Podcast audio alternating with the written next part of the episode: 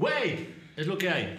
Esta noche tenemos un invitadazo especial, eh, licenciado en Ciencias de la Educación y baterista de una bandota de rock que ahorita le está rompiendo a toda madre, de rockabilly. Eh, Dirty Dogs, Dirty Dogs MX, búsquenos en Spotify, chequenlos. Y antes que nada me gustaría agradecerles a todas las personas que nos han escuchado estos episodios pasados, nos han escuchado en Estados Unidos. Un saludo, un saludo también a Irlanda, güey, que nos han estado escuchando allá. Ya brincamos el charco, güey. Vámonos. Pues vamos a darle. Muy bien, Eh, pues. Buenas noches a todos. Gracias por estar aquí este viernes. Nos- Aquí a, a mi derecha está Saúl Loera, Hey, ¿qué hay, raza? eh, Guillermo Villalón a mi izquierda ¿Qué onda, raza? y a mi otra derecha nuestro invitado especial. Muchísimas gracias por, por invitarme. La verdad estoy bien contento de estar aquí en este, programa este programa. Eh, todos tengan unos muy buenos días, tardes y noches. El día de hoy nuestro invitado especial nos va a hablar sobre qué tienen en común un perro, una banda de músicos Y un perro cochino, güey. y un perro cochino, espe- específicamente. Somos muy parecidos. Entonces eh, vamos a analizar eso, vamos a ver su vida, su historia, su trascendencia, su carrera en la música, en la pedagogía. Y espero les agrade. Bienvenidos otra vez. Uh, ¿Cómo están chicos hoy? Muy chingón, muy chingón. Muy Aquí bien. sobreviviendo al COVID. Otro día más, un Ya día a la vez, güey. güey, bien estoicos. exactamente. Solo por ahí estamos vivos, ¿no? Dirían por ahí. Como, como diría un matemático, día N a la O más uno. Exacto. Hay, hay- hay que comentar que por respeto a la audiencia decidimos colectivamente que íbamos a tratar de evitar decir la palabra con B. V y que termina con Ga. Ajá, cada vez que alguien diga esa palabra y yo voy a empezar, verga, vamos a dar un shot. Ya empezó. Por respeto. Síganos por en sus casitas también con los shots. Sí, porque luego nos bien. escuchan nuestras jefas, nuestras abuelitas y la madre. Un saludo a todas ellas, por Y, y cierto. este, y, y está cabrón, ¿no? Ok, el día de hoy vamos a abordar un diversos, diversos temas, güey. Axel, me gustaría que empezaras, güey. ¿Cómo, ¿Cómo en- te incursionaste en la música, güey? ¿Por qué la batería? ¿Por qué la batería? Ahí va. Es, está, es una historia eh, llena de perseverancia y buenos momentos. Fíjate que ahí en- eh, yo vengo de una familia que no es de músicos. Nadie de mi familia es Papá, músico. mamá, abuelo, tío, nadie, nada, güey, güey. nadie, nadie es músico. Bueno, mi abuelito eh, tocaba las maracas en un grupo hace No mucho tiempo, hace como unos 50, 60 ¿De qué? ¿Como un trío o algo así, güey? Sí, como que con sus compas se, se, se juntaba y tocaba las maracas, era cha-cha-cha, ese tipo de, de música. Este, te estoy hablando que eso fue como los 40, 50, No mames. este, pero fue hace ya un buen tiempo. Wow. Y este, pero bueno, yo no recibí como que por ahí la influencia, la recibí por parte de mi papá. Este, mi papá es, le encanta la música y de todo tipo. O sea, le, le encanta desde la cumbia colombiana, la música clásica, Chico Che. hasta, sí, claro, rock and roll, este, música de los ochentas, que fue lo que le tocó más a mi papá, como que los ochentas, eh, noventas, un poquito de los setentas. Entonces, en mi, en mi casa siempre hubo música desde que yo era chiquito. O sea, yo siempre como que era escuchar música y música y música. Eh, me acuerdo que, bueno, de hecho por ahí les tengo, me, me regalaron unas baquetas. Cuando yo era chiquito, te estaba hablando, yo tenía como unos 5 años. Ancinita. Ahí empezó, Ah, güey. ahí empezó. güey. ya como que, el- ajá. Entonces me- mis papás nos, me ponían maná, te estoy hablando que eso fue como en el 2000, a principios de los 2000. Me ponían maná, me ponían caifanes, yo traía las, las baquetillas y le pegaba una almohada, ¿no? Este, le pegaba los sillones que después mi mamá me regañaba que, que porque les iba a dejar sus agujeros. Este, ya después, eh, bueno, eso fue como cuando era muy chiquito, se me olvidó. De hecho, eso me lo, me lo recordaron ellos porque yo no, no tengo ningún recuerdo. Pero ya habían como que cierto ritmo, pero ahí quedó. Ahí quedó como que, ah, pues está divirtiendo el niño. ¿Y cuál, cuál fue el momento en que dijiste, jefe, quiero una batería, güey? Ahí te No, fue ya muy grande. Te voy a decir qué, qué onda. Haz cuenta que eh, también fui de la era MTV.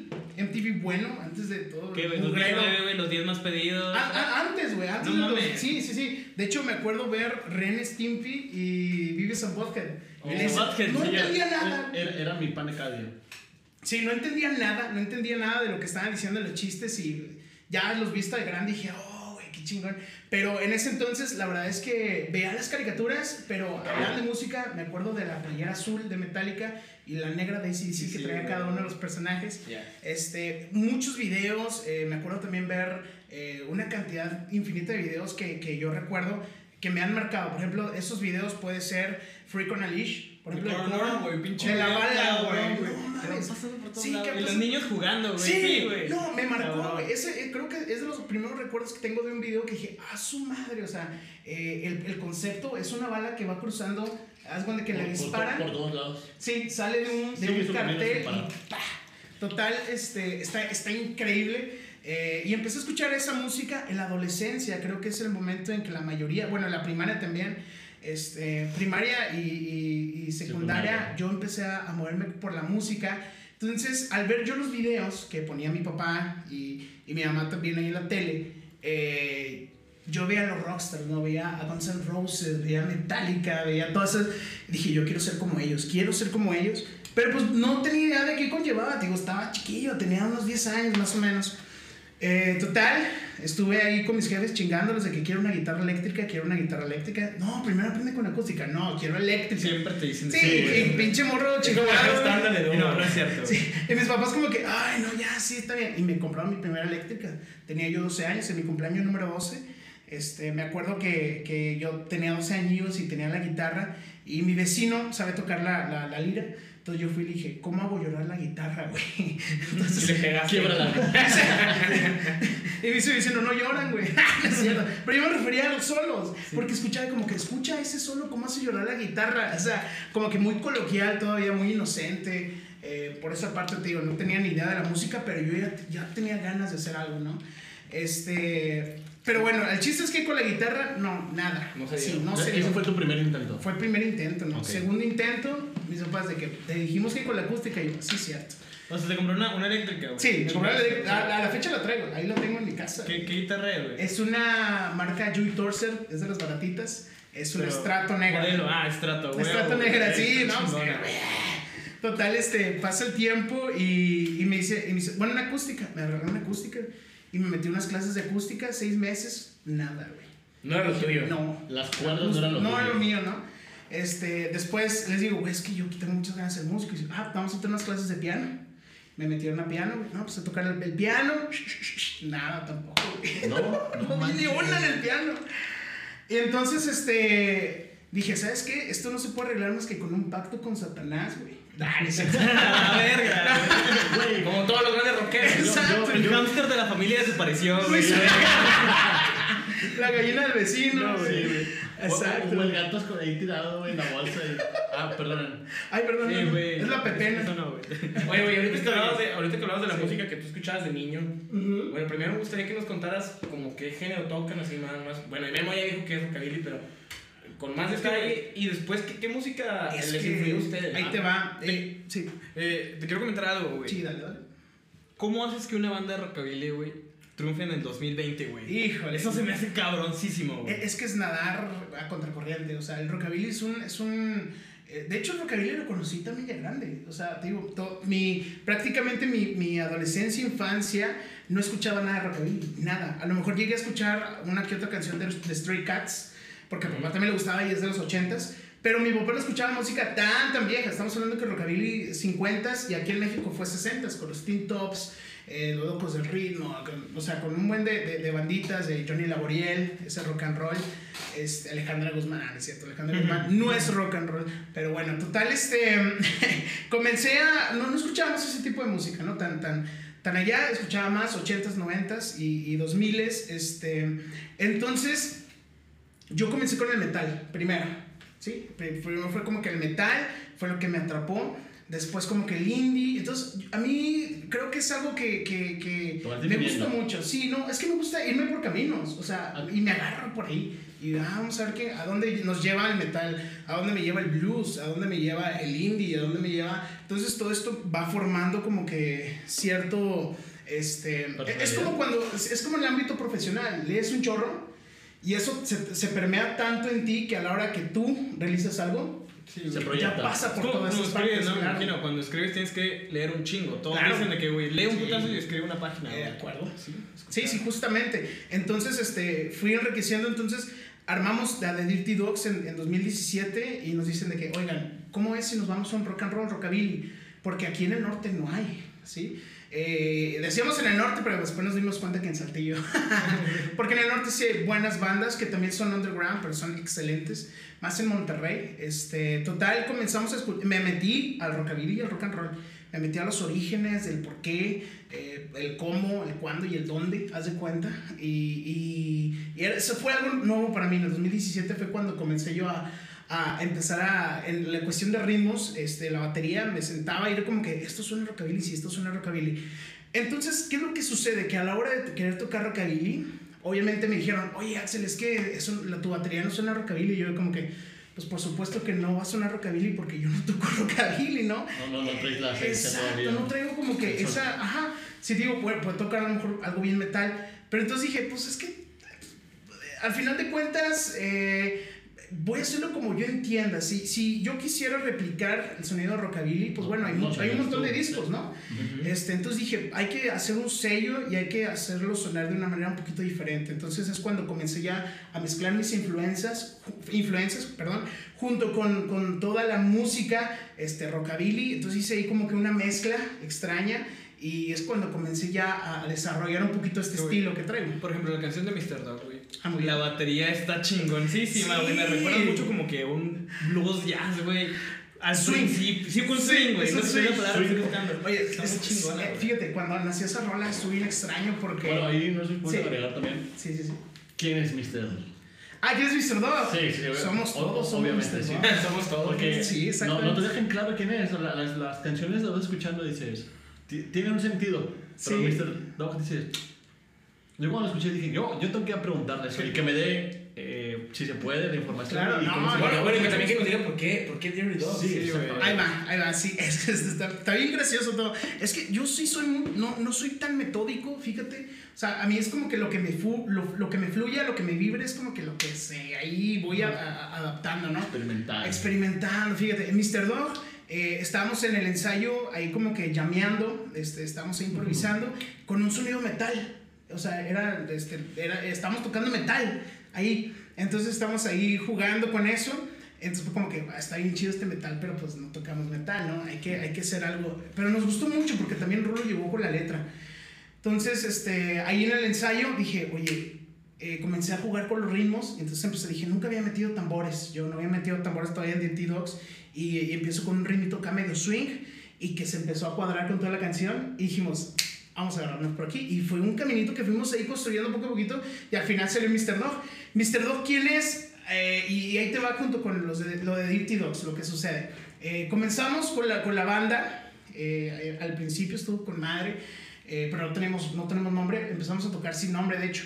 Eh, hasta que un día estamos buscando nombres que pudieran quedar con el estilo. Entonces, si se fijan, el rock and roll rockabilly tienen muchos nombres de, de, de animales, ¿sí? Rebel Los Cats. Stray Cats, Así, Rebel. Cats. Rebel los- Cats es una gran banda, escúchenla si no tienen No, es el gusto. increíble. Y veanlo en vivo si pueden, güey. Un Uh, no, un no, show no. cabrón. Rebel Cats me enamoró en vivo, güey. Es lo que estaba pensando justamente, que Sí. tienen nombres como de animales. Sí, Pero, justamente. pero, ¿Cómo nace Dirty Dogs? Entonces, sí, eh, eh, eh, los lagartos, rockabilly también. Entonces, eh, como que había muchos animales, y dije, pero es que no hay ningún perro, ¿no? Hay que ser un hombre perrón. O sea, esa fue la premisa, un hombre perrón, ¿no? Literal. Y sí, empezamos a, a- a pensar, entonces me viene a la mente los Dirty Dogs, ¿no? Habíamos, eh, tenemos varios nombres ahí, Dirty Rex, este, tenemos varios, entonces yo digo, Dirty Dogs, y así quedó, ¿no? Así como que, bueno, lo checamos. Llega al día siguiente o dos días después llega Rulo, que es el vocalista, y nos presenta la mascota de Dirty Dogs, que es la que está la playera, ¿no? Ah. Entonces dice, esta es la mascota. Dijimos, ¿sabes qué? Dirty Dogs. Se arma con The Dirty Dogs.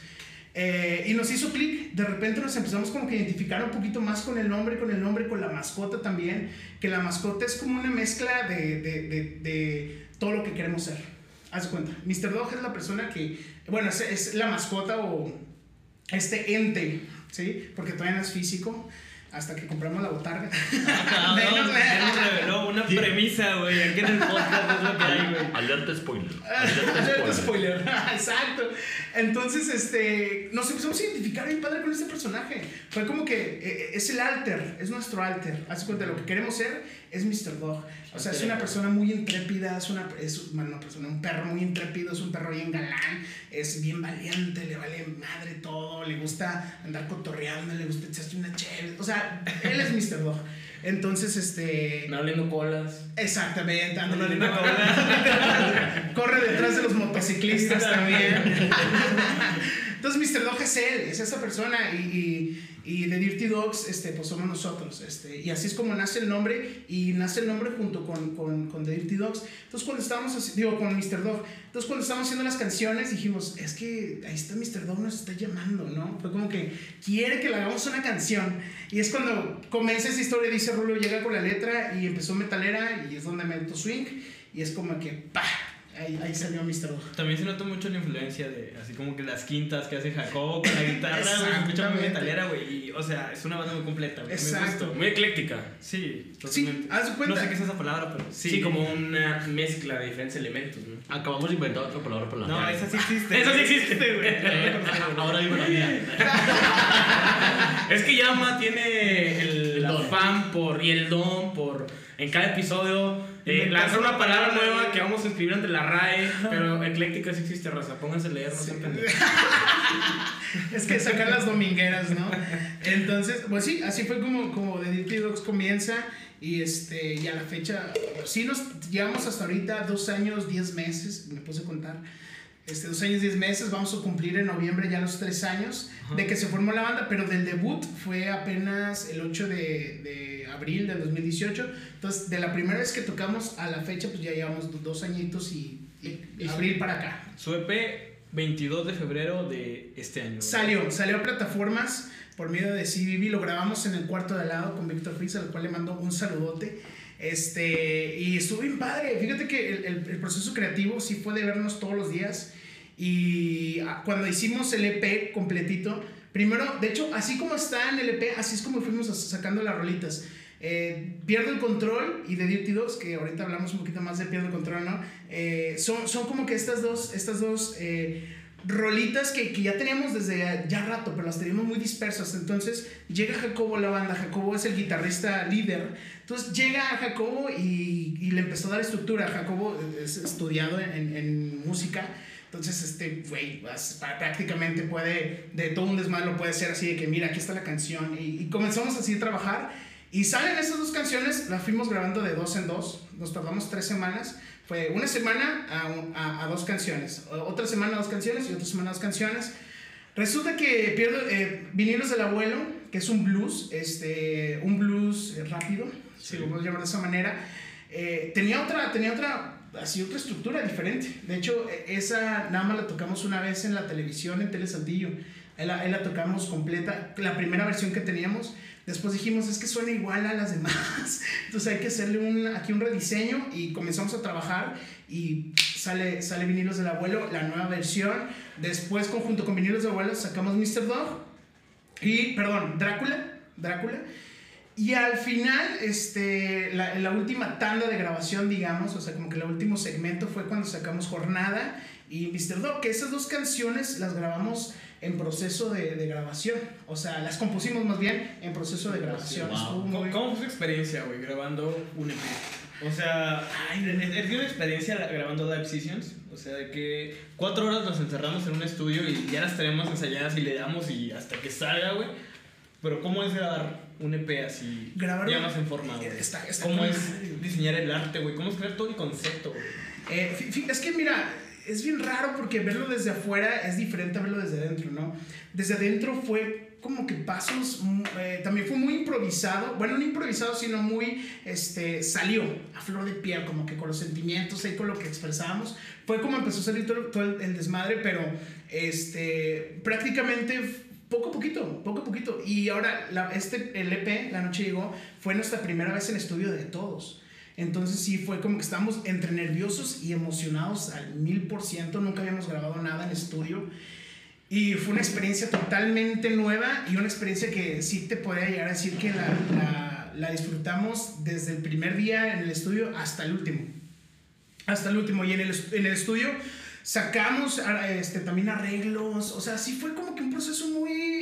que fluya, ¿no? Empezó a fluir, a fluir, a fluir, a fluir intentamos no meterle tanto raciocinio porque no queríamos como automatizarlo o hacerlo ya mecánico, porque siento yo que cuando tienes una idea y comienzas a darle como que muchas vueltas, te da un punto donde ya lo, eh, lo mecanizas, ya lo, lo interiorizas y, y, a la hora de expresarlo sale como que de una manera muy metódica, ¿no? Muy recta. Entonces es cuestión de, de, que fluya y ahí en el estudio empezamos a fluir. Yo saqué varias eh, arreglitos de la batería de que, ah, está con ganas esto.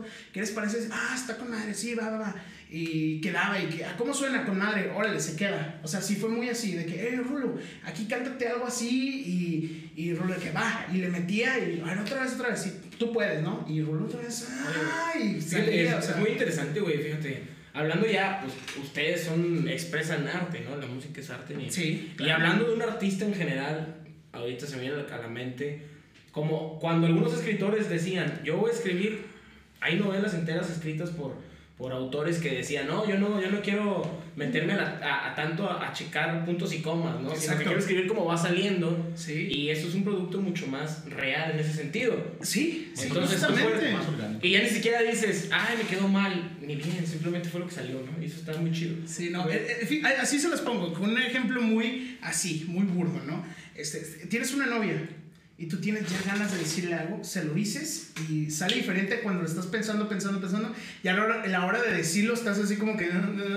se tiembla la voz, ¿no? Es igual, con la música es igual, eh, no, no, pienses tanto, mejor plásmalo. Y es como cuando dicen, ¿cómo le tiro el pedo a esta, a esta morra? Pues sé tú mismo, güey. Sí, exactamente, si comienzas ahí a intentar hacer, sale un desastre, ¿no? Claro. O sea, mejor vamos a hacerlo ahí como, no es como salga, porque sí, sí hubo un proceso también donde fue revisar letras, revisar métrica, revisar este, a, cuánto, a cuántos bits por hora. Eh, por, por, sí, minuto. BPM por, por, no, no, por minuto exactamente. Este, cuántos BPM, cuánto, qué vamos a dónde le vamos a meter un reverb. O sea, todo eso sí fue como que más, eh, más pensado hasta cierto punto, pero en el proceso creativo de una manera como que muy, este, eh, muy orgánica, sí fue como que tal cual. Vamos a fluir, va, sale, con ganas, vamos a meterlo. Y a la hora de crear todo eso, de armarlo, ¿no hubo conflictos? Digo, porque esa es la parte buena, ¿no? Pero a la, hora de, de, de crear, Ajá. yo sé que no se pelean, o hay discusiones, sí. o hay de que yo creo que son así, yo asá, entonces... Fíjate que no, estábamos tan emocionados que eso nos valió madres. O sea, sí, sí, fue como que una emoción tan grande que decíamos, es que si nos peleamos, ah, se va a contaminar. Y sí, o sea, la, también es como que una, cuando se vuelve incómoda la vibra, es cuando no fluye y, y chocas, ¿no? Entonces, este, ahí fue como que un plan de que todos estamos en el mismo barco, estamos bien conscientes de lo que, va, de lo que vamos a hacer y vamos a fluir y a donde nos llegue. Y sí tenemos mucha incertidumbre antes del EP. O sea, digo, el EP se terminó ese mismo día, el último día de grabación fue cuando se terminó el EP.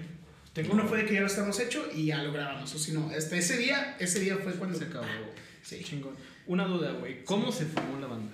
¿Cómo se forma ¿Cómo la banda? llegaste a la banda? ¿Quién te invitó? ¿Tú la armaste? Te la encontraste en internet, güey. Sí, la viste en el periódico. tu currículum. Publicó algo en Facebook, enviaste un video, algo. En que todos saltillos se enteren sí. en el grupo ese de chismes. Es, nada, no es cierto. No, fíjate que Ferso es, es, un buen amigo que estuvo conmigo en Rasgris, de hecho. Este, pero se salió, entonces me dijo, oye, estoy armando un proyecto de rock and roll rockabilly, ¿qué onda? Este, ¿Le entras? Yo, ah, pues fíjate, pues va, tengo tiempo libre, no pasa nada. Entonces, este, Ferso ya le habla a Rulo, pero por, yo no conocía a nadie de la banda, no conocía a Ferso. Entonces llega Ferso y dice, órale, ¿qué onda? ¿Qué se arma? Que no, pues sí, vamos a una cheves y a tocar y a ver qué sale.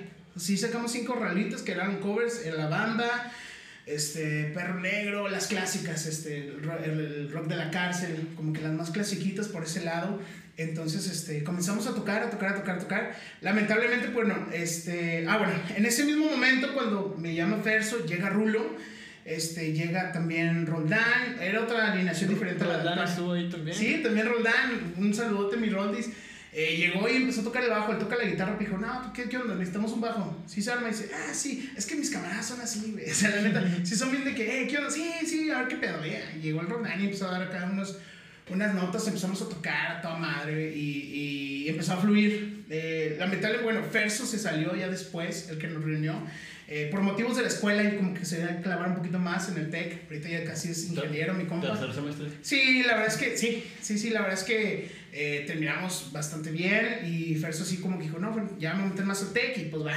Y la, es cuando entra Jacobo y comenzamos a estructurar un poquito, un poquito más la banda en cuestión de rolas propias. Este, pero sí, Dirty Dogs comenzó en una formación diferente a la que tenemos ahorita.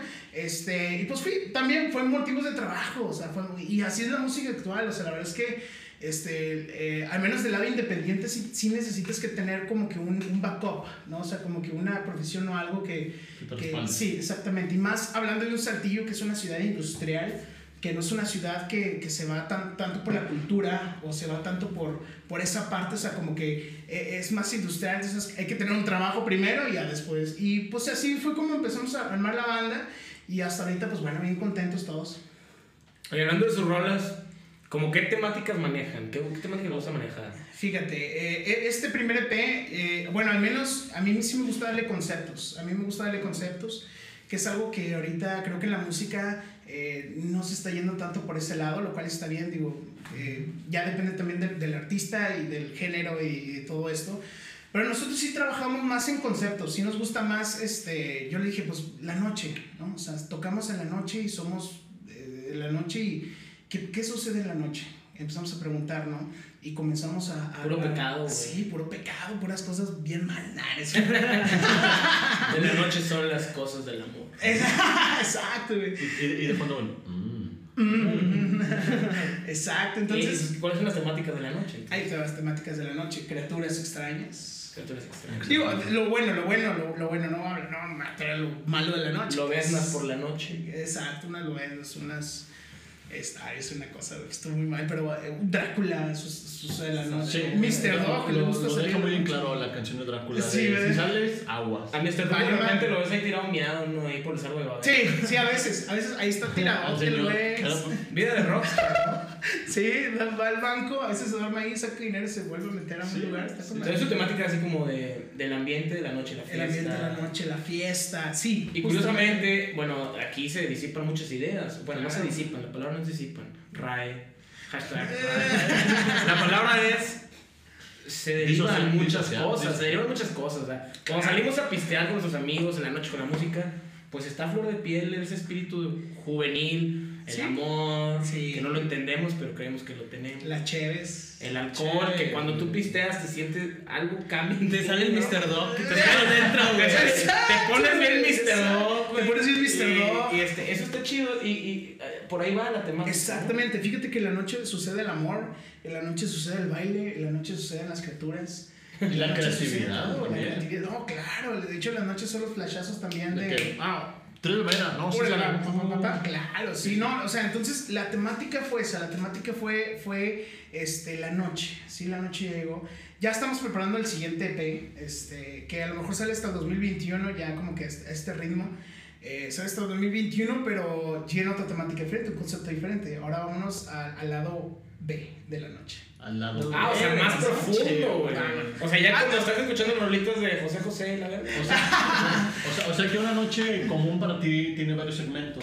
Sí, varias etapas. O, cómo defines una noche para ti? Dinos las etapas de la noche. Dinos las etapas de la noche. Ok. Creo yo que, que, la noche comienza a partir de, de, eso de las 7 o 8 de la noche, ¿no? De, la, ya comienza a caer el sol y, y eh, hay una vibra, hay una vibra de noche, o sea, y hasta cierto punto, yo cuando, a mí me encanta viajar, me gusta mucho ir a, a, ciudades, y, y, tanto como de playa, como coloniales, como en el cerro, como de todos lados, me encanta mucho andar ahí curiosando, soy una persona también bien curiosa, me gusta andar ahí viendo por dónde irme aquí, dónde me lleve, la chingada. Total, este, hay una vibra diferente. ¿Cuál fue el lugar más raro que te llevó la noche? Ya llegó la noche, güey. Sin Acá la sonaje, la verdad. Shots, shots, shots, Lo siento, abuelita. Esta va por ti, abuelita. Lo siento. Ahí está el shot. Lo siento, mi gente. Ya, ya lo pagué yo, eh. No, yo no vi que pagara. ¿Cuál fue el camino, cuál fue el destino más raro que te llevó la noche? Digo, ¿Tú qué eres? ¿Tú qué curioso? Digo, en, tu proceso, obviamente, de 7 de la noche sales, vas a un lugar, sí, güey. La noche de esparza, güey. Vamos a desmenuzarla, güey. Sin tacón. Sin rimel. Sin rimel, ya, güey. Nada, no es cierto. Este, híjole, pues que me lleva a muchas partes. O sea, desde estar en la madrugada en. En el Zaguán. no, en Miradores. o sea, yo sí he ido ahí, güey. Está muy cabrón. ¿En el Zaguán? Sí, ¿cómo no? ¿Cómo Acá en la República de. ¿Cómo se llama la colonia esta de. ¿De quién? Sierra. ¿Cómo? Sí. Acá por la Mirasierra, ¿no? Mirasierra. Sí, no, la verdad es que en miradores, güey, o sea, lo dices así como que, qué pedo, ¿no? O sea, Cuéntame una experiencia cabrona que hayas tenido una tocada, que digas, verga, güey. En la tocada. Sí, era una tocada, güey. O sea, llega llega la noche, ya llegó la noche, nos fuimos a tocar, güey. Fuimos a sacar el Mr. Dog que llevamos adentro, güey. ¿Qué ha Híjole, pasado, sí, hay, sí, hay, sí, hay. Mira, este, en una, eh, te voy a contar dos, dos como que bien, interesantes. La primera fue, este, estábamos tocando en, en- en un lugar, en el centro, estábamos ahí dando el palomazo. Termina, termina el palomazo, entonces había una, había una fémina, una fémina, una chica ahí como que, Una femina potable. eh, sí, preguntando que cómo me llamaba, sí, que Una cómo, nuestra. sí, eh, ¿cómo se llama el baterista? ¿Cómo se llama el baterista? Este, O sea, tú. Sí, Tú, obviamente. Ah, Sí, obviamente. Eh, que El hombre. Se llama el Mr. Dog, ¿no? ya, ya eran como las 12, ya era Mr. Dog. Total, es, no, es cierto. Eh, me dice como que, ah, no, muy bien. Ya después de cada solo, algo así, ya. Termina la tocada, una foto, va. Una foto y en la foto una manoseada. Te dio una manoseada. Una manoseada que dices, ah, suma. O sea, se agradece el cariñito, se agradece el cariñito. Se Estuvo hasta donde no. Hasta donde no. Hasta- Estuvo muy. Hasta donde nuestros oyentes de 18 Te hizo el- no te hizo el- Exactamente. ¿Te hizo el pinche estudio de la próstata? Ah, ¿se cuenta? Parecido, Ay, parecido. cabrón. estuvo- estuvo- Saliste bien. Oye, Sí, pues, sí, pásale, no, mi, te- no, pásale mi no, teléfono a esta no, morra, güey. no. Pásale mi teléfono, güey. ¿Cómo se llama? No, no, Porque me ando, acuerdo. como no. que ando orinando en pausas. Un caballero. un caballero. Un caballero no tiene memoria, pero es cañón. Es, Menos Mr. Pero, pero, Mr. Dog, Mr. Dog. ah, es bien coqueto. hashtag Mr. Dog no tiene memoria. No tiene memoria. Ándale, un Mr. Dog no tiene memoria. Mr. Dog. Y la otra fue, estamos en una, sí, en una fiesta. Será un puto borracho miado, pero. Pero es un sí, caballero. es bueno, es bueno, es bueno, es bueno, es un caballero. Total, este, una vez también estaba, estaba tocando y un cabrón estaba atrás de mí diciéndome como que déjame tocar, déjame batería. Mame. Y hasta en medio tocada, güey. yo Es como un que, vato "Ah, genial". cabrón". Sí, que quería tocar la batería y yo como que, espérame, güey, pues tengo presentación ahorita de rato, ahorita. Ya le digo, órale, este... Ah, no, una canción antes estaba tocando, güey, y ya este, este tipo ya estaba bastante borracho y drogado y todo. Entonces estaba tocando, eh, en medio de una canción, se me se cae, se cae encima de la batería y me vuela a la mitad, güey. No O mames. sea, adiós platillos, adiós toms, adiós todo. Y no mames, quedé con la tarola. quedé con la tarola y el hi-hat. Y el güey tirado así, o sea, así desmayado, así donde andaba bien, bien gachote. Y pues bueno, el show ti- tiene que continuar y pues seguimos tocando así con este bate tirado, güey. No sean ese Se güey. levanta, güey. Se levanta, güey. Sí, no sean esos güeyes. los que nefasto. saben hacer lo suyo. Esto, sí fue muy nefasto. Entonces se levanta, güey. Ya lo levantan, me acomodan ahí la batería más o menos pues, porque yo seguía tocando. Y, me, y luego me dice, déjame tocar, güey. Le de- lo dejé So- tocar, fue un desastre, güey. Pero pues bueno. Eh, sí, esas son como que las dos más extrañas, extrañas. No tan intensas, pero sí estuvieron extrañas. Claro. Digo, estuvo, ¿Y estuvo qué, qué te dejó este disco? ¿Qué, qué, qué, qué te llevas? Mucho aprendizaje, güey, mucho aprendizaje. Fíjate que, que el, el proceso de grabación, sí es un proceso muy, este, o- obviamente la música, toda música se merece un respeto, ¿no? Por todo el trabajo que hay detrás. O sea, sí me dio una perspectiva donde decir, wow, o sea, e- este rollo, ya, ya como que te pones del lado del creador a la hora de consumir una música, ¿no? O sea, porque siento yo que la música tiene estas dos perspectivas, el consumidor y el creador de música, ¿no? El, consum- el consumidor de música este, tiene un criterio para escucharlo, o sea, puede ser, y porque la música tiene mil funcionalidades, para bañarte, para trabajar, para, Para trastes. para el sin respeto, para los trastes, para la peda, para, todo, para todo ahí la música, ¿no? Este, y, y, y, y cada música también tiene una intencionalidad, tiene una vibra, si lo podemos llamar de esa manera. O sea, entonces, este, a la hora de, de ser creador y a la hora de hacer tu disco, te das cuenta de todo el trabajo que hay detrás y llegas a apreciar un poquito más, bueno, mucho más, más bien, mucho más como que toda esta parte que hay detrás. Y, y la verdad es que sí, sí, es- ya ahora todo lo que creamos es con perspectiva, es decir, que funcione para el escenario y funcione también para estudio. Y la música de ustedes es como para qué actividad, o sea, para hacer la tesis, para hacer el delicioso. Para lo que quieran, para lo que quieran, sí. Pero para más, más. más, Porque más. para hacer el delicioso, pues está cabrón. o sea. Sí. ¿Tú para qué haces la.? O sea, aparte para tocar, obviamente, ¿para qué usan la música de los perros cochinos de los Dirty Dogs? Pues para tocarme. No, este solo está chingoncísimo.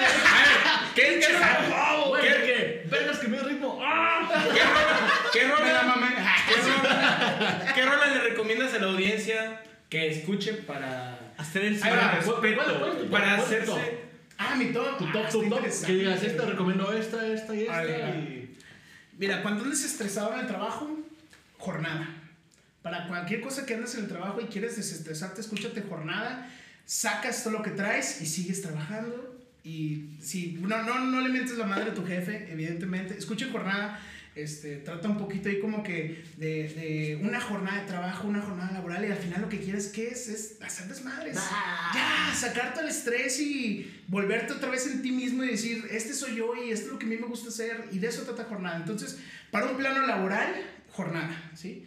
Respeten a sus jefes y no pierdan el trabajo y ahorita la verdad es que Re- en tiempos de COVID está con madre Sí. un trabajo, la verdad. Recalco que esa canción fue. Estaba trabajando, fue como que. ¿Neta? Oh, sí. Ah, neta, Sí, me cayó como anillo al dedo, así de que. Oh, no manches. Súper recomendable, jornada. madre, qué chingón, qué chingón, qué chingón.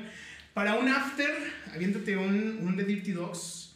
Aviéntate un Dirty Dogs para conquistar o para así dedicar, pierdo el control. Pierdo, en tus ojos pierdo el control. Nada más con que le digas eso, no mames. Se moja. Está cabrón, güey, sí. Este, la mesa con el hielo, la mesa con el hielo. Hielo, totalmente. Sí, la verdad. Family friendly. Hablar de familiar. Este, un de Dirty Dogs para cuando andas aquí manejando, andas en el tráfico y de Dirty Dogs ahí está con madre y también para, para afterear está chidote. Para cuando andes en la noche y tengas ganas de hacer un desmadre, pero las cosas andan extrañas, un Drácula, ¿no? Sí, para decir, este, a ver, aquí suceden cosas, pero pues va, ¿no? Eh, un Drácula, un Mr. Dog también está bien bailable y está también cotorreable. Eso también se puede utilizar para bañarte, para lo que tú quieras.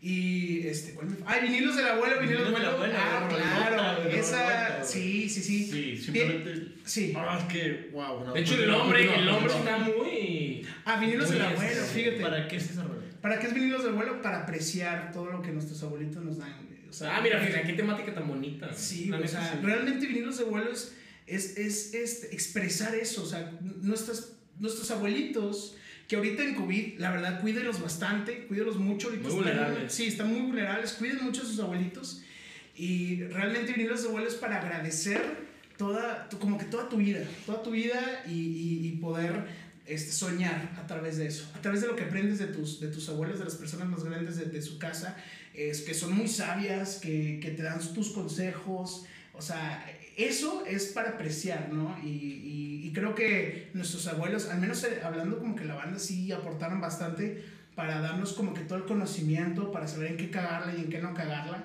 Y vinieron los abuelos para eso, para poder apreciar, digamos que si se puede decir, de nuestros ancestros, de las personas sabias de todas nuestras familias. Y fíjate que qué bonito que, que, o sea, es música que la mayoría de la gente que lo va a escuchar son personas jóvenes como nosotros. Sí, sí, sí. pues Y, que- y muchas veces estamos muy, eh, pues estamos muy distraídos con otras cosas, tenemos Sí. una mentalidad muy plástica, Sí. muy superficial, y no pensamos en, en, en estos temas como la familia, En la y más aún en el valor de la experiencia, Experiencia, y es el eso. respeto que merecen los adultos mayores, ¿no? Claro, ¿no? Eh, tú- Y es muy bonito que una rola que, que más allá del desmadre y Mr. Dog miado y, y, este, y, como que- con una y la noche y la noche así como con cosas raras en donde puede sonar Drácula pues Claro. dentro de todo eso también está el aspecto como, como que nos recuerda cosas muy Es, esenciales es- es lo bonito de la música, que, que cualquier pieza tú la puedes utilizar y, y puedes hacer algo que deje un mensaje, eh, ahora sí lo que tú gustes, o sea, puede ser desde un mensaje muy de que si tu novio no te mama el culo, güey, o sea,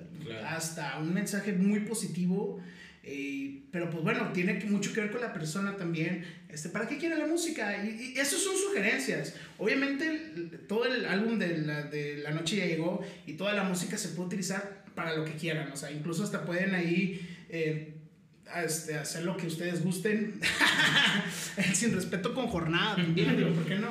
Está chido. claro Algo que me gustó mucho de, de vinilos del abuelo. Por ejemplo, aquí, güey, todo está ordenado con vinilos. Ah. Y todos estos vinilos, güey, son de mi papá y de mis tíos. Ah, güey. qué chingón. O sea, todos ellos me dijeron de que, güey, escucha estas mamadas. Escucha Black Sabbath, escucha Led Zeppelin. Y, o sea, cuando mi papá dijo, güey, vamos a poner Led Zeppelin 4, fue como, no mames, güey. ¿Qué es esto, güey? ¿Qué es este pinche Joe Bonham dándose en la Ah, Dios madre? mío, claro. Al principio no me gustaba, güey. Cuando Sí, yo estaba morro sí, me sí, gustaba. sí. Le decía, papá, ¿qué es eso, güey? Sí. Y ahorita, es- no mames, güey. Ah, Top. sí, claro, güey. No, no, no. O sea, la verdad es que son herencias. O sea, la verdad es que todas las personas eh, nos heredan algo. Digo, no necesariamente tiene que ser a lo mejor tan, tan, tan grandes de edad, si lo podemos ver de esa manera. O sea, todas las personas nos dejan algo, y está bien cabrón eso. Y, y poder utilizarlo a tu, a, a, tu favor, sino para llenarte o completarte, pues bueno, está, está con madre. Eh, lo que a veces sí me pongo a pensar, eh, hablando un poquito hasta de los árboles, por ejemplo, dentro de 50 años, que yo ya sea un abuelo, es que, si es que no, este, ¿qué le voy a dejar a mis, a mis nietos? Los, ¿Las playlists del abuelo? Tal vez. Sí, güey. es complicado. Vamos a hacer eso. Ahora yo voy a tomar control del podcast. Adelante. Ah, ¿sí? Oh, dos canciones, así actuales 2020, dos canciones que, que cada uno de ustedes actuales, o sea, de esta, de esta época. Hablamos de 2010 para acá, igual, si gustan, también no hay no están atrás. Híjole. ¿Qué canciones de 2010 para acá les dejarían a sus nietos? Dos rolas. Dos rolas, sí. A ver, primero Memo. Va. Yo le dejaría, no rolas, güey. Le dejaría dos discos, güey. Órale. Porque rolas se me hace que se quedan pocas, güey. Sí, sí, sí. Pero está cabroncísima tu pregunta. Entonces, ¿discos? ¿Discos en lugar de rolas? Yo voy a tomar la libertad. Sí, sí, sí, adelante. Es tu podcast. Yo tomé control un ratito nada más. Claro que sí, güey. Eh, les dejaría Strokes. Órale. Escuchen. Ah, eh, tal vez el eh, New York Normal. Me gusta un chingo ese disco. Es un discazo. Tienen la oportunidad. Salió este año. Es un discazo, güey. Se los dejaría como tarea. Me salvó del COVID. Me salvó del COVID. A mí también, güey. Realmente. Así justo salió cuando empezó el COVID, como un mes antes. Y estuvo chingoncísimo. Bien. ¿Qué otro pinche disco, güey? Eh, yo lo que me da la gana de Bad Bunny, no es mamada. Neta. No, está, bien, está bien. Es que tienen que saber que Memo es una persona que sabe de música, sabe de, lo que habla y en realidad es la única persona a la cual yo, yo lo tomo en serio cuando dice que le mama, por ejemplo, Bad Bunny o J Balvin. Porque, pues, como que logro apreciar que eh, más o menos por qué dice lo que dice, ¿no? Y, y ya, creo que sí, sí, creo que, o sea, puede sonar chistoso porque si dices, ay, o sea, no mames, hay un chingo de discos y dijo, ¿cuál? ¿De Bad Bunny? Sí, yo lo que me dan, güey, es que está muy bueno, güey. Pero pues hay que tratar de ver más allá, ¿no? De, claro. Es decir, no, no por el hecho de que escuchemos reggaetón significa que somos unos pendejos misóginos. No, pues al final de cuentas es, música, ¿no? O sí, nada, es ¿O sí? sí bueno, pero es música. Ah, ¿yo ahora? voy a decir discos también porque canción, una canción está muy cabrón, la verdad. Sí, sí, sí, sí. Ay, cabrón. Y como discos... Ajá. Ay, güey.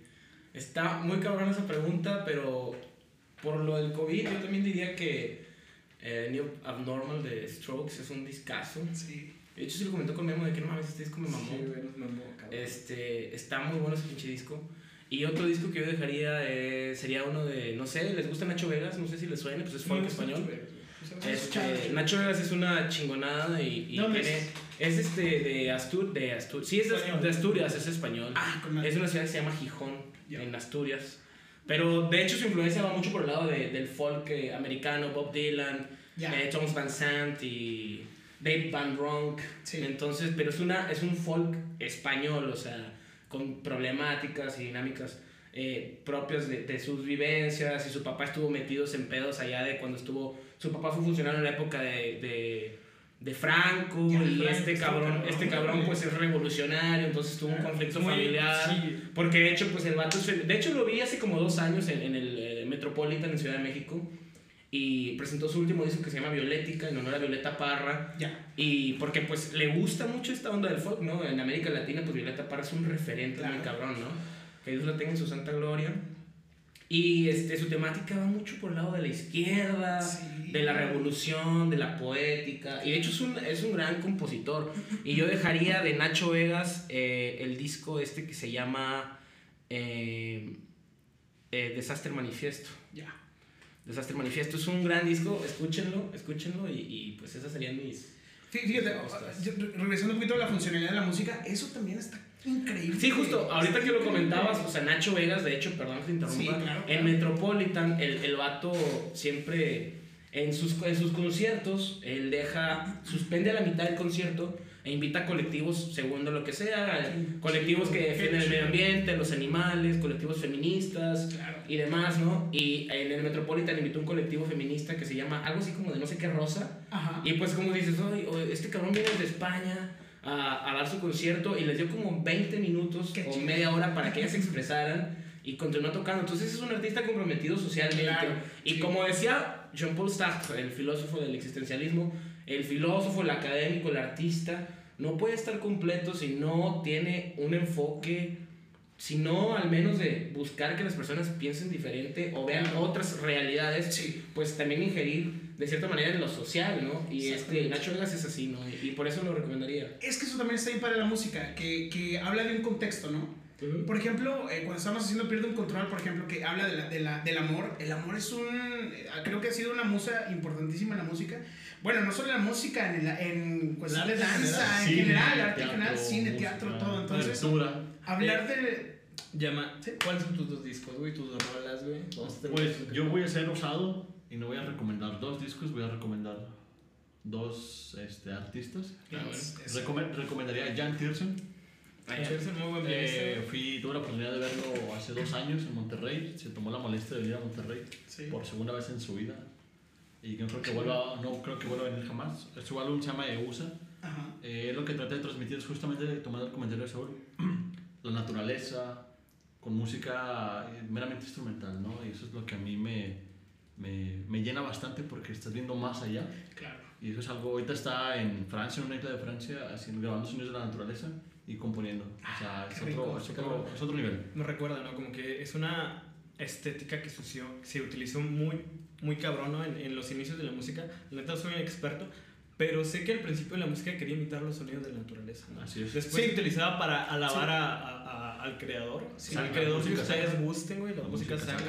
Y después para expresar los sentimientos humanos, eso ya empezó en el romanticismo y después como y a lo social y todo eso. Llegar a los límites del arte, güey. Eh, eh, hablando, hablando de eso, por ejemplo, aquí en México, o sea, hay ocarinas que imitan el sonido de un quetzal, por ejemplo, sí, ¿no? O sea, cuando vas a, a, a, ¿cómo se llama?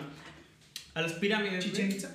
Vas a Chichen Itza, güey. Vas a Tihuacán y está un cabrón vendiéndote una, una ¿cómo se llama? Una tortuguita, güey, que suena flautina, güey, una flautita, una que suena como un águila, como jaguar, güey. Aquí las tengo, Un artefacto que usa agua para imitar un sonido, También. de que no Sí, sí, es la naturaleza hablando a través de un instrumento creado por el humano, güey. Está cabrón eso. Bueno, y voy a acabar volviéndome. ¿Tú, Axel, espera? ¿Qué disco le dejarías? Ah, me falta uno. Me falta uno, me falta uno. Sí, sí, sí. Pinches envidiosos. este, yo, yo les dejaría a, a Chopin. Les dejaría a Chopin. 2010 para acá. Sí. No importa, voy a, a cagarla. o sea, ya cambió todas las reglas. yo siempre la cago, pero estoy aquí. Aparte está vigente. Este, sí, no, es de eh, estudio. hay interpretaciones, güey. Ah, bueno, hay variaciones. Yo les dejaría los etudes. Los, los etudes, si, pueden, los etudes de Opus 10, del 1 al 12, no mames, si pueden. O sea, eh, eh, volviendo, porque mi, lo primero que me, me, encanta es el waterfall. E imita la cascada y es como que, ah, güey, ¿cómo plasmas una cascada, güey? Yo dejaría eso. Pero Chopin propiamente de qué época es? ¿Es romántico? Es romanticismo. Es romanticismo, sí, totalmente. Este, si tienen oportunidad de ir con sus orquestas eh, locales, escuchen a Chopin. Está chido. Súper inspirado. Sí, que, por ejemplo, que por cierto la Orquesta Filarmónica del Desierto no lo ha tocado. No, a Chopin creo que no. A ¿no? Sí, pero Coldplay. Pues, pues bueno, cuando se llena de que, de que en tributo a Disney y Star Wars se llena, ¿no? Sí, claro. Y cuando toca, no sé, a Mahler, a Beethoven y Mozart. Bueno, y en 2007 dejaría Rest My Chemistry. Me encanta esa canción.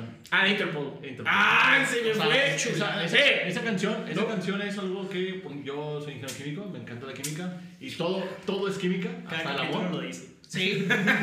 Drogas, amor, este, eh, todo. Consumismo, todo es, química, entonces. Es que nos hubieras puesto cinco. Sí, dos está cabrón. Yo creo que todos tuvieron su momento para pensarlo, entonces. Bueno, sorry, sorry. Fíjate, yo, yo le dejaría este, Loneries de Temi Pala. Pues discazo. ¡Ah, también! Sí, el de Tool, el último. ¡Ah! Está con madre ese. Delicioso. Sí, riquísimo. el Loneries, yo se lo dejo así, de que escúchenlo todo, hijos. ¿Te gusta más que el primero? Tasty. El, el Inner Speaker. Está increíble, está increíble el Inner Speaker, pero es antes del 2010. Y de hecho, para mí se me hace que la rompe más eh, eh, King Gizzard. no, Dios mío, güey. King Gizzard and Elisa Wizard. También. Dejaría sus güeyes, vato. Más que Strokes, ¿no? Sí. Sí. Sí, cagado risa. Son músicos cabros. Sí, sí. Daría un background si no encuentras el, el disco. y Entonces dejarías dólares. Y, hablando de, de, México, este, vamos como que internacional. Hay uno México, yo voy a hacer como que ese. Este, de aquí me gusta, es que aquí hay mucho, por ejemplo, Ramona me encanta y yo sí se lo reía a mis nietos como que escuchan Ramona. Pero Ramona, está. Ramona Ramona. está increíble. Tijuana, Tijuana la está rompiendo, también está Jardín Ah, por no, allá. no, no, Tijuana, eh, la, Entre la, desiertos. ola, la ola que trae Tijuana está cabrona. Entre desiertos, Jardín, Ramón. Entre desiertos, bandota, güey, pequeño Fénix, güey. Carla, Carla Morrison. la Garfield. La Garfield, güey, bandota, güey. Midfield también. Los aguas aguas. De hecho, Jardín, se lo recomiendo muchísimo. Ah, Jardín es una bandota. Hermosa. Que mete, yo no sé mucho de música, o sea, Bolero. yo nada más escucho de música, pero mete mucho. En las batacas parecen jazz. También, sí. Ahí meten bolero con jazz y. Hay una banda, perdón, eh, que, que mete mucho como la ondita, es recientísima, se llama, se llama Daniel, me estás matando. Uh, sí, chula. Y mete mucha, mucha la ondita como de esa música que escuchaba mi abuelo Juan, el papá de mi mamá, eh, que era la música de, la, de los boleros, los tríos allá, tipo los dandy, los panchos. Es música deliciosísima, Claro. Súper, súper recomendada, que la verdad es que la juventud casi no la escucha. O no las conoce. Y, y no las conocen, no las conocen ni siquiera. Y, y, y es música de bandas, bueno, no son bandas, sino que eran agrupaciones Sí.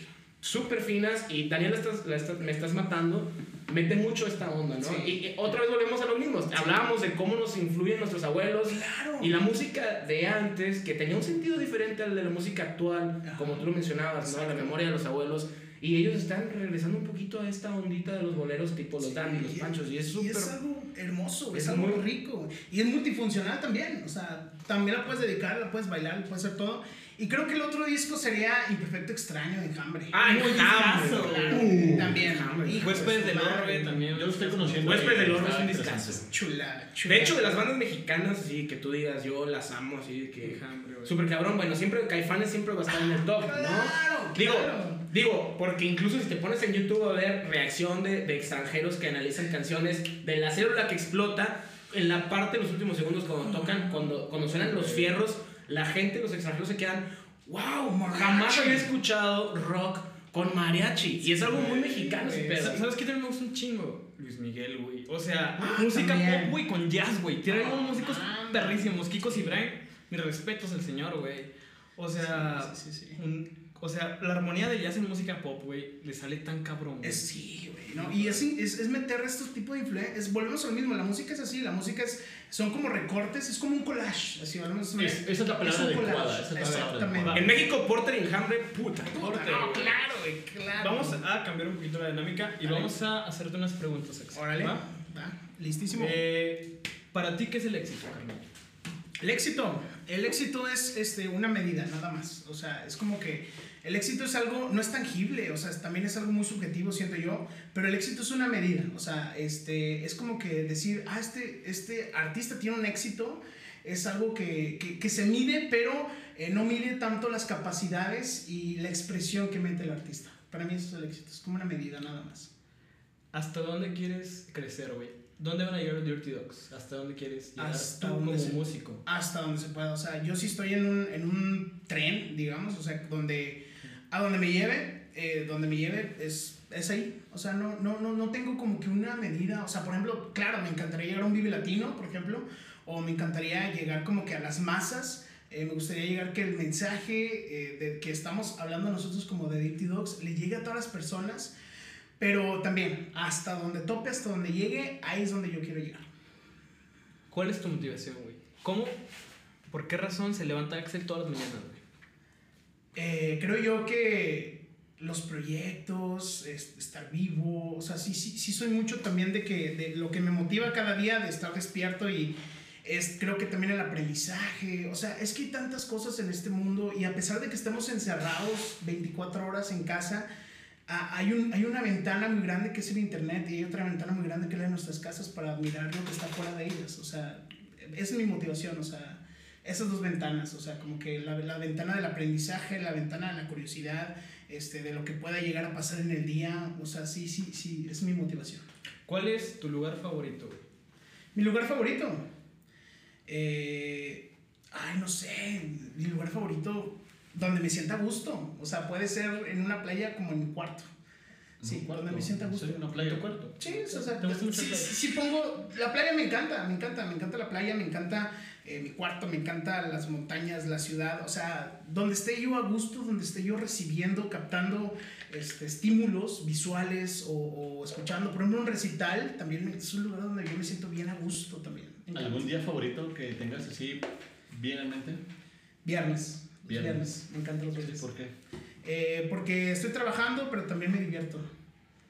Trabajando y con mis amigos. ¿Película favorita? Película favorita, eh, La Naranja Mecánica. ¿Neta? Habla de muchos temas. ¿Que todos la deberían ver?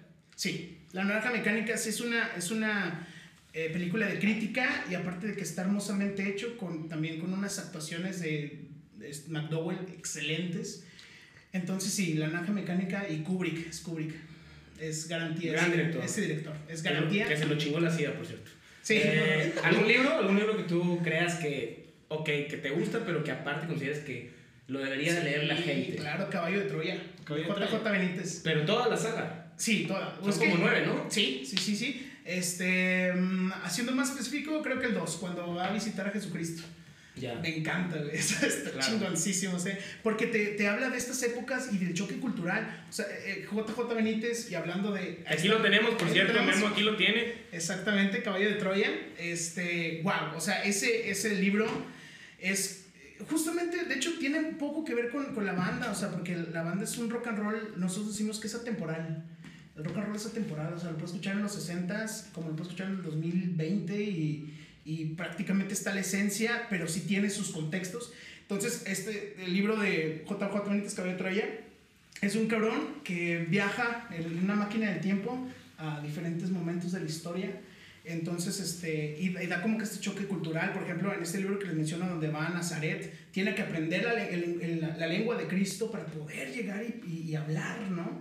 Y es esto, o sea, soy una persona muy curiosa que me gusta mucho fantasear y me gusta también ver este rollo de saltos temporales de que me encantaría, por ejemplo, ir a... eh, O sea, si tuviera una máquina del tiempo así en mi cuarto, así de que abriera la puerta y, y me mandaría un concierto de Jimi Hendrix, puta, sería feliz.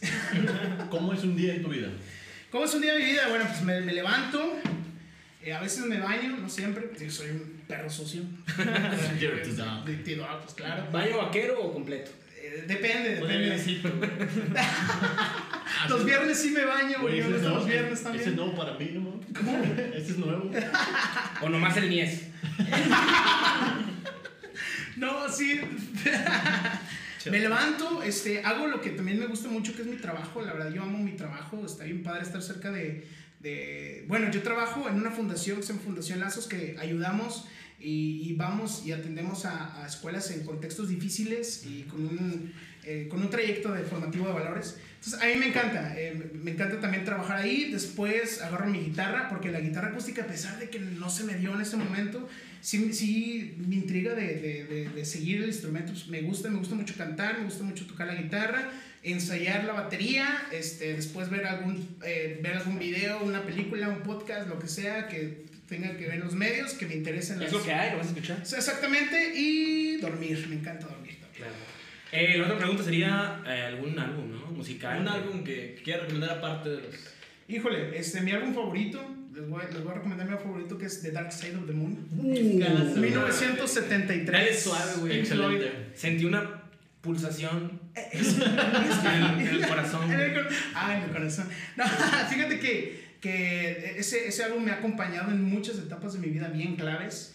Y creo que es un álbum que lo puedo escuchar de- desde que empieza hasta que termina. Y me dan ganas de escucharlo otra vez y lo escucho otra vez. Claro. Sí, güey, es un Sí. discazo muy cabrón, los- temporal, una delicia, güey. Ah, sí, claro. Perro discazo. Perro discazo. Bueno, voy a atreverme a preguntarte, ¿qué opinas de Final Cut? El Final Cut es, bueno, a mí me encanta. ¿Qué, qué opinas tú? O sea, como que Sí. eso que percibes, que tratas de ma- matizar lo que ves, lo que sientes, como una, una noche, una playa, o sea, como... Un Final Cut sí es bien existencial también, güey. Sí es de ponerme a pensar de que... Pues todo Pink Floyd. Eh, Es que sí, todo, todo Pink Floyd, pero por ejemplo, eh, eh, para mí el Final Cut sí es una extensión del The Wall, evidentemente. Totalmente. Entonces, este, al escuchar ese álbum es este, escuchar las referencias de The Wall y como que, bueno, al menos yo aprecio mucho, ese también álbum se lo recomiendo, el The Wall, que bueno, es famosísimo, es donde está, eh, aquí, aquí en México le dirían el otro ladrillo de la pared. este, a mí me encanta, me encanta y me gusta mucho la crítica social y también porque a veces, digo, es una parte también del humano de querer encasillarse en uno mismo y eh, que es eh, crear el, el, el muro, perdón. Entonces, este, el Final Cut para mí, para mí es eso, es una extensión del The Wall y a mí me gusta escucharlo así sentado, cerrar los ojos y disfrutarlo de- desde el principio hasta el final. Ahorita que tocaste el tema de lo social, un político que a ti te guste, Un político no importa si es de México, del mundo. Vivo o muerto. Vivo o muerto, tampoco importa. Un político que tú admires. Político que me guste, que admire. Este. mm, híjole, la verdad. Es que ninguno me lleva nada al ojo. Al menos aquí en México no. Eh, podría llegar a decir, tal vez. eh, ¿Cómo se llama? El, el- el presidente de, de Uruguay. Mujica. Mujica. Sí, Me gustan mucho sus ideales, que era como que un plan de, de llevarlo por, por una, una vía alterna, pero también teniendo conciencia de la situación del país. O sea, eh, por ahí lo, llegara, lo llegaría a admirar. Excelente. ¿Tú, Memo? Un político que yo admire. Eh, está complicada la pregunta. Cabroncísima la Jericho. pregunta. Eh, no. Sergio, Sergio. Mayer. Ah, Arnold Schwarzenegger, nada. no, ya, ya, ya, ya. Nos queremos mucho todos. ¿Es político? Es político y empezó desde abajo. Político. Cuauhtémoc Blanco. Bismarck. Bismarck. Totalmente. De allá por la época de la Primera Guerra. Sí, de la Primera Guerra Mundial Alemana, güey. El cabrón, el canciller de hierro. Mis respetos para el señor, güey. Sus ideales, la forma de gobierno. El vato también estuvo muy cabrón la estrategia que tomó para llegar a, a ser primer ministro, güey. Estuvo cabroncísimo todo lo que hizo. Eh, Yo solo una pregunta que no hemos tocado y creo que es importante para los que hacen música, si quieren atreverse a, a, crear. Ajá.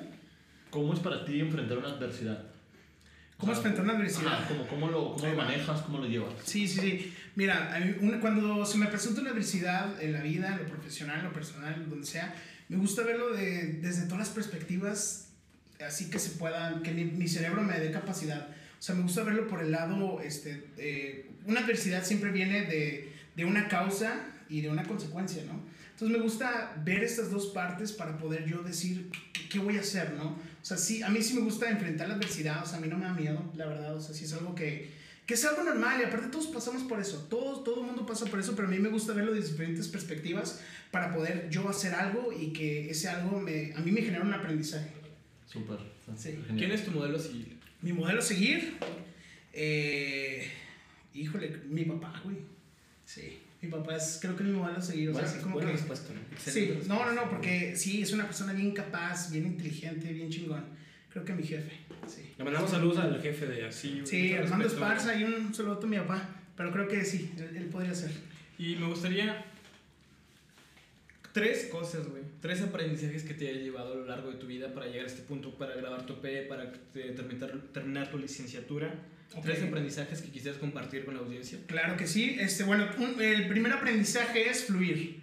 Sí, o sea, fluir se escucha bien hippie, ¿no? Es que, "Eso es que me gusta mucho fluir. No, no, no. Ujú.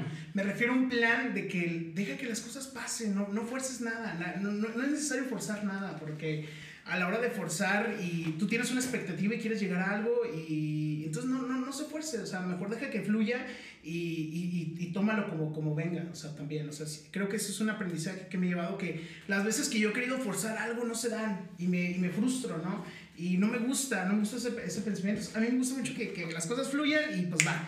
De que, oye Axel, mañana hay un viaje, vámonos a Guanajuato. Ah, vámonos a Guanajuato, no pasa nada. Si, si me detengo a pensar de que, oye, pues que lo si lo voy a hacer de lana y luego, no, no, no, pues dale, güey. O sea, es aprendizaje. Otra cosa, este, otro, otro aprendizaje a lo largo de mi vida es que esas cosas que nos suceden, que pueden llegar a ser malas desde nuestro punto de vista, todas generan un aprendizaje. Entonces creo que, que tomar las cosas no como un... eh, no clavarte tanto como que en la situación en sí, sino clávate más en el aprendizaje, en lo que te está dejando para que después no vuelvas a tropezar. Y si vuelves a tropezar, va a ser otro aprendizaje, o sea, está chido. Eh, los errores son algo que se aprende bastante. Y creo que la otra es, eh, no se arrepienten de nada. El arrepentimiento es un, es un sentimiento bien feo, este, porque ahí comienzas a pensar en el hubiera y, y piensas todo ese tipo de cosas. No, bueno, o sea, no se arrepienten de nada. Por algo lo están haciendo, por algo les está vibrando hacer y pues háganlo, láncense. O sea, este, creo que eso me ayudó bastante. O sea, de que, ¿sabes qué? Vamos a despojarnos de todos los prejuicios y, y pues va. Creo que esos son los tres aprendizajes que... Y todos van como que en cuestión de situación. O sea, tomen las situaciones como son, ¿sí? Y tomen el aprendizaje, véanlo desde diferentes perspectivas y agarren el toro por los cuernos. Es decir, acabas de describir básicamente las premisas principales del estoicismo. Exactamente. La- yo creo que Yo creo que es la mejor filosofía. Ya después, en otro podcast, podremos hablar de esto. Claro, claro, me invitan. Bueno, ent- entonces, ¿te consideras exitoso hasta el día de hoy? No, no, no, para nada. Este... Digo, con lo, con lo que has logrado, porque ah, lo que nos comentas es como que te avientas, Sí, lo, lo ves de diferentes perspectivas. claro. Es que, ¿qué es el éxito, güey? No, no, no, sí, Exacto. pero eh, aquí estamos tocando el tema de su perspectiva, o sea, de cómo... No, fíjate que no, no me siento exitoso, pero me siento muy orgulloso de lo que he hecho.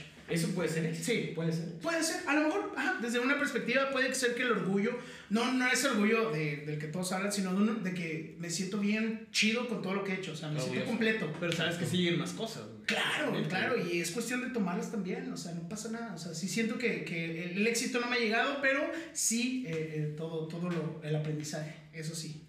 Bueno, muchísimas gracias a Axel por acompañarnos Gracias esta noche. qué chido. Eh, vamos a apagar el micrófono. Axel, tienes toda la libertad de seguir aquí con nosotros, de seguir teniendo una conversación tan chingona como la hemos Ah, estado teniendo, no, güey. hombre, claro que No sí. estamos corriendo en nada. Aquí seguimos, aquí siguen las bebidas, aquí sigue el espacio para que compartamos. Y- Claro, este, bueno, a mí me gustaría, eh, obviamente voy a aprovechar el espacio para Sí, no, promocionar. aprovechate. Este, les, les recomiendo mucho Bad Bunny. No, es cierto. no, no es cierto. No, bueno, sí, también. No, no me interesa ese güey. Pero este, yo les, eh, les recomiendo que escuchen La Noche Ya Llegó. Espero que les guste. Eh, pueden seguirnos en las plataformas como de Dirty Dogs, en Instagram, en Facebook, en Spotify, en YouTube. En todas partes estamos como, como de Dirty Dogs. Acabamos de estrenar un video que se llama Pierdo el Control. También se los recomiendo bastante. Eh, no porque lo haya hecho yo, sino porque me gusta mucho. Claro. Eh, Saúl, ¿nos compartes tus redes sociales? Eh, excelente. Eh, mi red social, Saúl Loera, en Facebook e Instagram, Sick Laurent. No pregunten por qué. Eh, pero Sick Laurent como enfermo. El loco laureano. El loco Laurent.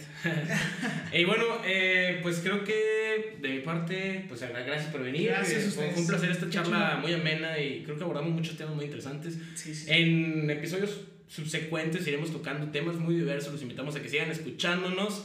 Y Exacto. quiero aprovechar para mandarle saludos a Quetzali García, gran amiga que también la estaremos invitando. Te esperamos. Muy Esperamos aquí. interesante ¡Uh! personaje aquí en Saltillo. eh, es periodista, es eh, profesora en, es- en escuelas rurales. Ah, qué chido. eh, y está muy comprometida con temas sociales, ¿no? Y Excelente. bueno, que justo hoy, en este momento, está haciendo stand-up en, eh, no recuerdo qué La bar, pulcata de Marqués. en la Pulcata del Marqués, Aguayo. Eh, y eh, pues un saludote para ella, después la veremos por acá y saludos a todos, síganos escuchando y pues un abrazote. Y pues. Eh, Memo, compártenos tus redes ya para Mi terminar. redes es Villalón18, eh, y Guillermo Villalón lo puedes encontrar en Facebook, Villalón18 en Instagram, igual también en Twitter. Y pues sigues tú ya, ¿no? Ah, bueno, principalmente yo quiero hablar sobre, síganos en es lo que hay punto podcast, estamos en es lo que hay en Facebook y yo me encuentro como Yamaguchi Torres. Y es lo que hay. Y eh, dado por terminado este podcast y ¡Vámonos! vamos a seguir con esta buena plática, Yeah. es lo que hay. Gracias. Muchas Gracias. Saludo.